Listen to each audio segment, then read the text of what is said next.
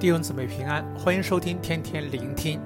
今天要读的经文是耶利米哀歌第三章一至六十六节，题目是“绝望中的指望”。这章是全卷书最长的一首哀歌，共有六十六节，以希伯来文二十二个字母开头，每个字母重复出现三节。先知透过这篇哀歌申诉自己的苦难，也代表耶路撒冷申诉苦难。在开始阅读今天的经文之前，想先来问问大家：你有曾经历过忠心回应神，但不幸的事却接二连三的发生，到了一个地步，认为自己正被神攻击吗？这正是耶利米在本章哀歌一开始的心情。他成名：“我是因耶和华愤怒的杖，遭遇困苦的人。”这使得他行在黑暗中，皮肉枯干。骨头沉重，甚至因身处困境而像死了的人一样，并且他提到，就算自己向神哀嚎求救，神也使他的祷告不得上达。他这样形容自己的境况：我的力量衰败，我在耶和华那里毫无指望。耶利米哀歌三章十八节。从先知的言语中，我们能感受到他所面对的困境是多么严峻。而最绝望的是，本来应当是做依靠的神，如今也变为攻击他。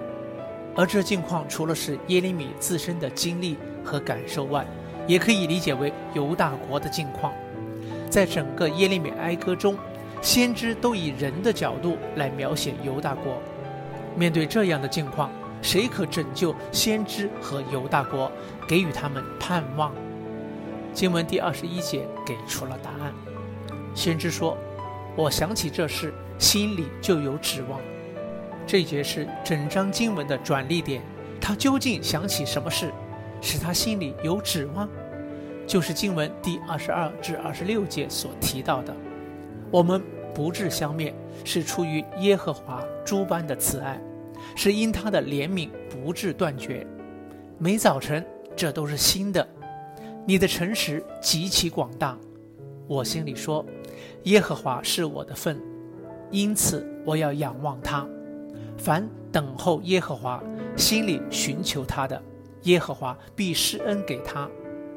人仰望耶和华，静默等候他的救恩，这原是好的。当他回想起神的慈爱和怜悯时，心里就不再是绝望，而是产生指望，因他知道他所信靠的神。”永不离弃他，弟兄姊妹，我们或许都试过因所经历的困境而感到失望或绝望，也会认为神已离弃我们。但想鼓励大家继续抓紧神，并像先知一样想起神的慈爱和怜悯，让真理进入我们的心，使我们的心能转向神。而当先知的心转向时，他的眼光也有一百八十度的转向，他不再看神的审判或管教为神愤怒的杖，或为自己的无故受害而感到自怜，而是认为这样的经历是好的。经文二十七至二十八节提到，人在幼年负恶，这原是好的，他当独坐无言，因为这是耶和华加在他身上的。他认为在幼年承受苦楚原是好的。因为这对于他的生命有好处，并且他不再为自己的境况埋怨神，而是谦卑承认自己的罪。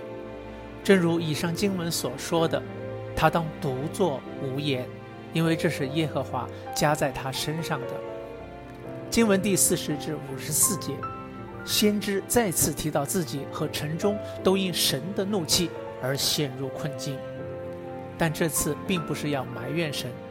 而是他清楚一切事情的命定都是来自神，有他最好的计划。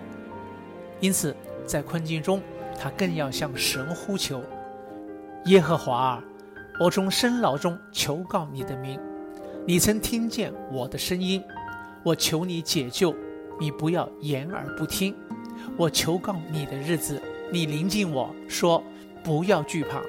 耶利米哀歌三章五十五至五十七节。而于最后，先知更将审判和伸冤的权交给神，就是知道当审判的时候到了，那些神所使用为要管教他和犹大国的，都要受到严厉的审判。正如经文的最后三节提到：“耶和华，你要按着他们手所做的，向他们施行报应；你要使他们心里刚硬，使你的咒诅临到他们；你要发怒追赶他们。”从耶和华的天下除灭他们。从今天的经文中，我们看到先知的心如何转化，由原本绝望的眼光变为满有盼望，并能够相信神的心意。关键就是他回想和宣告神的慈爱和怜悯。弟兄姊妹，若然今天你也正经历与先知相似的情境，鼓励你宣告神的慈爱和怜悯。因为他永不弃掉爱他的人，祝福大家。